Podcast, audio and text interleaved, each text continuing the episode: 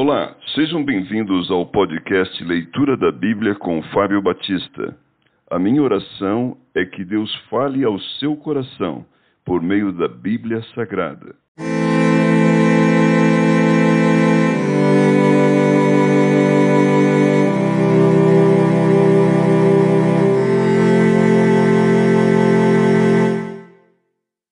Marcos capítulo 7 Jesus e a tradição dos anciãos, o que contamina o homem. Ora, reuniram-se a Jesus os fariseus e alguns escribas vindos de Jerusalém.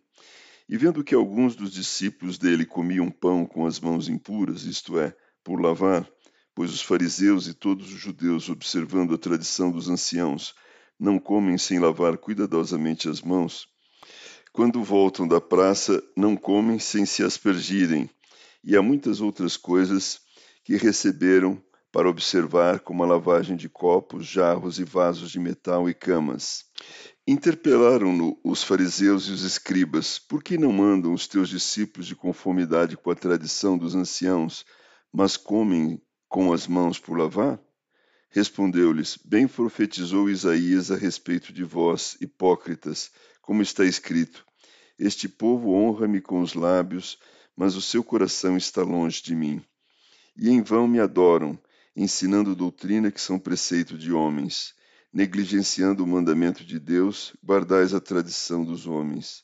E disse-lhes ainda: Jeitosamente rejeitais o preceito de Deus para guardardes a vossa própria tradição.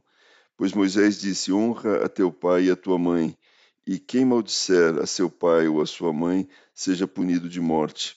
Vós, porém, dizeis: Se o homem disser a seu pai ou a sua mãe, aquilo que poderias aproveitar de mim é corbã, isto é, oferta para o Senhor, então o dispensais de fazer qualquer coisa em favor de seu pai ou de sua mãe, invalidando a palavra de Deus pela vossa própria tradição, que vós mesmos transmitistes, e fazeis muitas outras coisas semelhantes.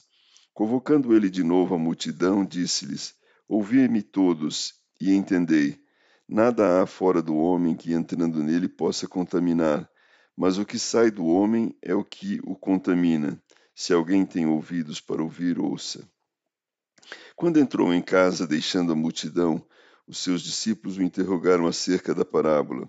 Então lhes disse: Assim vós também não entendeis? Não compreendeis que tudo o que de fora entra no homem não o pode contaminar, porque não lhe entra no coração, mas no ventre, e sai para o lugar escuso? E assim considerou ele puros todos os alimentos.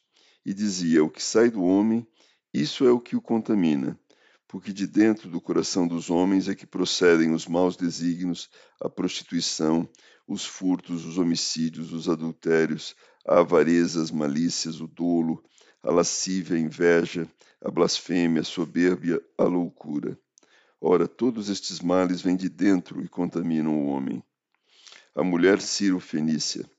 Levantando-se, partiu dali para as terras de Tiro e Sidom. Tendo entrado numa casa, queria que ninguém soubesse, no entanto, não pôde ocultar-se, porque uma mulher cuja filhinha estava possessa de espírito imundo, tendo ouvido a respeito dele, veio e prostrou-se-lhe aos pés. Esta mulher era grega, de origem ciro-fenícia, e rogava-lhe que expelisse de sua filha o demônio. Mas Jesus lhe disse: Deixa primeiro que se fatem os filhos, porque não é bom tomar o pão dos filhos e lançá-lo aos cachorrinhos. Ela, porém, lhe respondeu: Sim, Senhor, mas os cachorrinhos debaixo da mesa comem das migalhas das crianças. Então lhe disse: Por causa desta palavra podes ir, o demônio já saiu de tua filha. Voltando ela para casa, achou a menina sobre a cama, pois o demônio a deixara. A cura de um surdo e gago. De novo se retirou das terras de Tiro e foi por Sidom até o mar da Galiléia, através do território de Decápolis. Então lhe trouxeram um surdo e gago e lhe suplicaram que impusesse as mãos sobre ele. Jesus, tirando-o da multidão à parte, pôs-lhe os dedos nos ouvidos e lhe tocou a língua com saliva. Depois, erguendo os olhos ao céu, suspirou e disse: Efatá, que quer dizer abre-te.